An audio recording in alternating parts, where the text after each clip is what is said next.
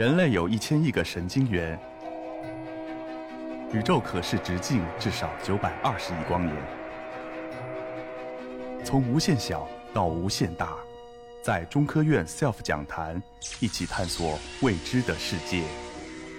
本节目由中科院 SELF 讲坛出品，喜马拉雅独家播出。你不能说有氧气，科学的态度应该说什么？有气体。为了验证它真的是氧气呢，我们要带一个带火星的木条进去。空气中有火星没有火，一进去它会复燃，所以这是实验证据。三甲铁就是一个很好的催化剂，它会把双氧水分解变成水和氧气。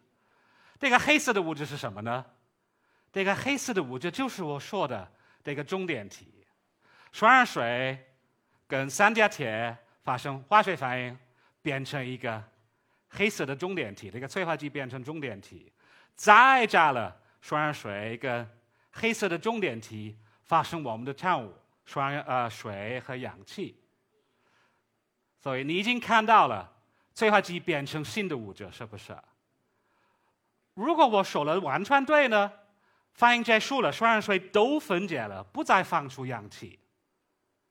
这个黑色的物质应该还在吗？应该不在，是不是？它应该恢复变成原来的催化剂。但是如果我说的不对呢？如果这个黑色的物质不是一个重点体，是一个正常的反应产物，反应结束了，这个黑色的物质还在吗？还在。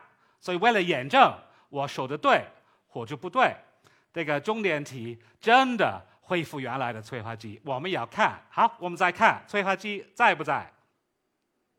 在吗？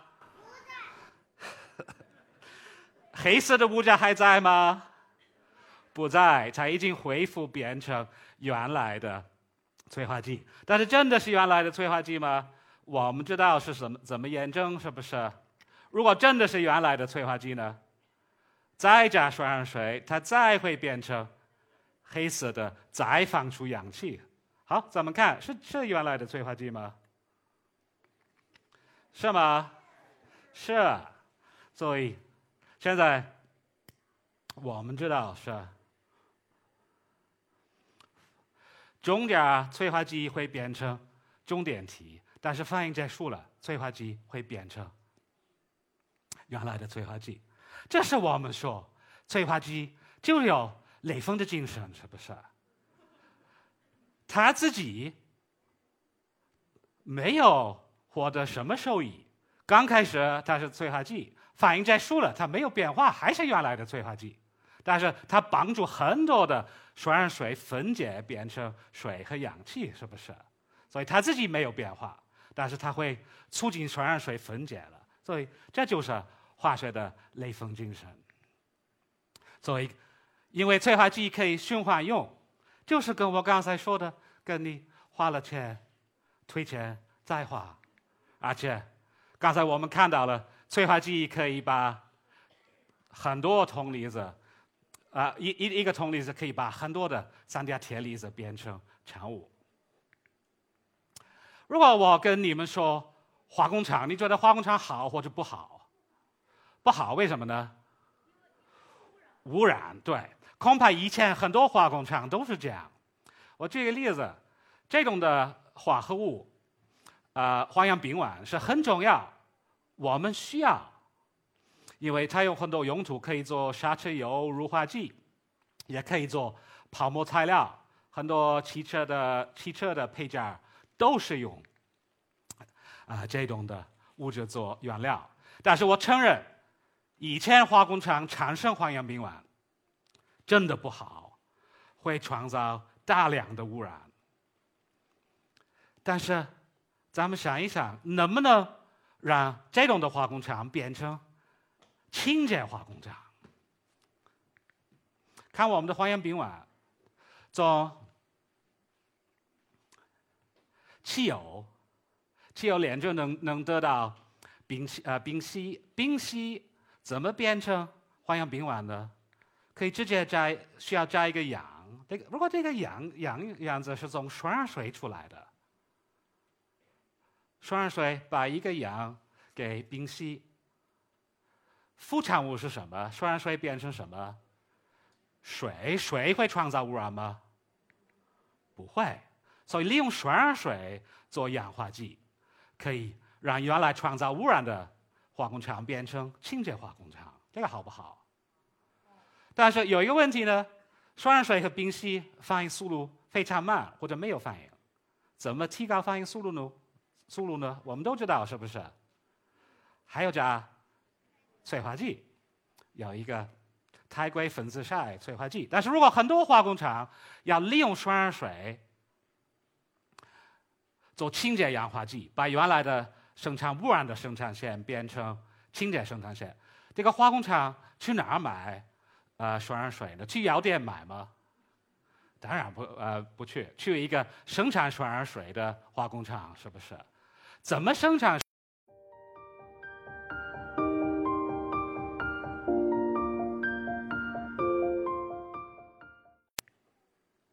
有一个有机化合物。叫蒽醌在空气中被氧化了，变成双氧水。这个有机化合物要循环用，不不循环用不环保啊，成本太高。要加氢，有机化合物和氢气反应速度非常慢，怎么把反应速度提高了呢？对，加催化剂。所以一个很好的加氢催化剂就是钯 PD。我们可以把钯做催化剂。钯为什么会促进氢气的反应呢？因为氢气的氢和氢的化学键很强，让它参加化学反应，活化能很高，需要吸收大量的能量。但是把氢气分，呃，吸收在钯的金属钯的表面，它会分开变成氢原子。现在这个氢原子的反应速度应该很快，所以。我们可以用一个含钯的催化剂。这个瓶子中有氢气和氧气，有化学反应吗？没有。如果我加了含钯的催化剂，咱们看能不能把反应速度啊提高了。这个反应我不不是特别喜欢看，所以我看我我现在要听音乐，你以后你可以看那个反应，没问题吧？所以先把。一些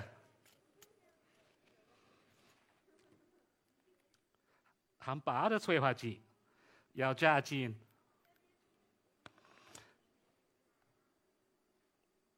这里。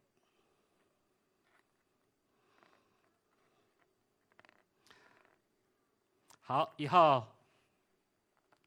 我把瓶子打开，以后我把含钯的催化剂掉进去。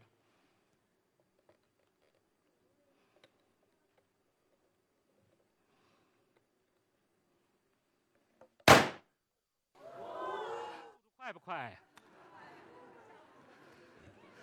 所以加了催化剂以后，反应速度会变快多了，是不是？好，咱们看为什么？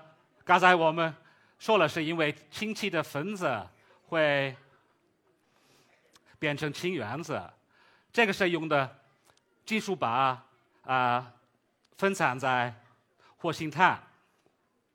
有实验证据可以用一个扫描隧道啊。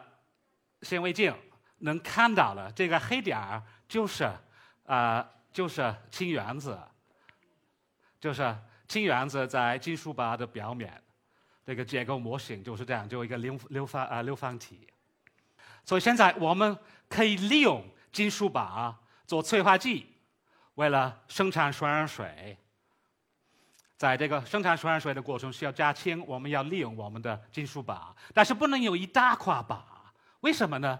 第一是钯很贵，这个成本太高了；第二是作废了，因为外面的钯原子可以用，里面就浪费了，是不是？必须把这个金属钯要分散在一个载体，在另外一个固体。所以，呃，这几年在我们北京化工大学，在我们化工资源有效利用国家重点实验室，老师们和同学要努力的发明一个新的催化剂，为了专门生产双氧水。把金属钯分散，不在活性炭，在球状的氧化铝，这是这个催化剂。这是生产催化剂的小工厂，这是利用这个催化剂要生产双氧水的大工厂。现在很多化工厂开始利用我们的催化剂，要说要生生产双氧水，他们的评价很高。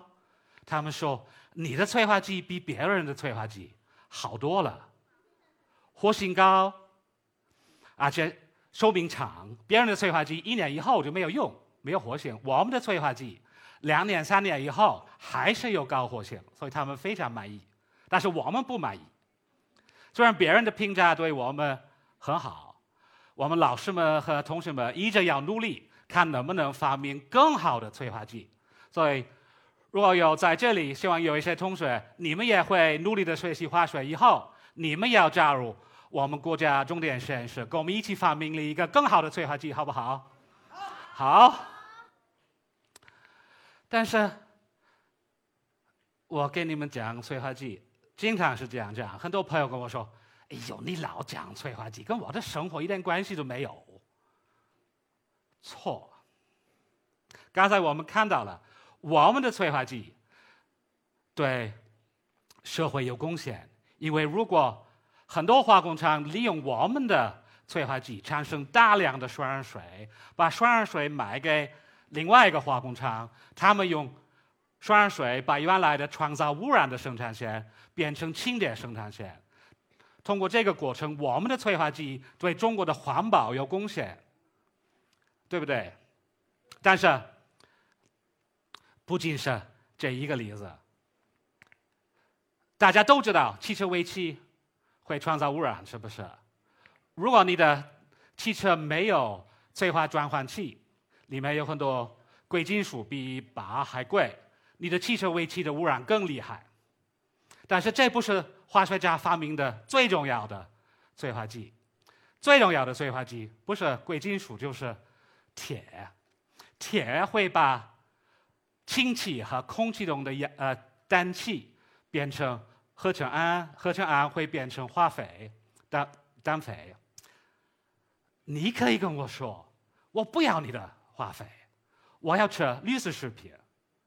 你可以这样说，但是如果全球的七十多个亿个人都说我想吃绿色的食品，粮食不够，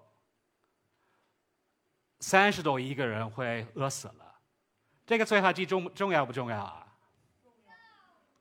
好，但是这是我们化学家发明的催化剂，也有天然的催化剂，发酵做酸奶、酒、醋等等，都是用生物催化剂。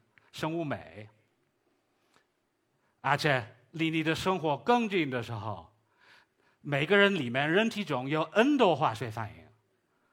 例如，你把呼吸氧气进去，通过一系列的反应，放出的气体没有这么多氧气，一部分的氧气变成什么？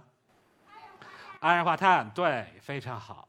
所以你人体中的化学反应的速度都要控制。如果控制不好，身体肯定不好。怎么控制呢？就是利用生物酶。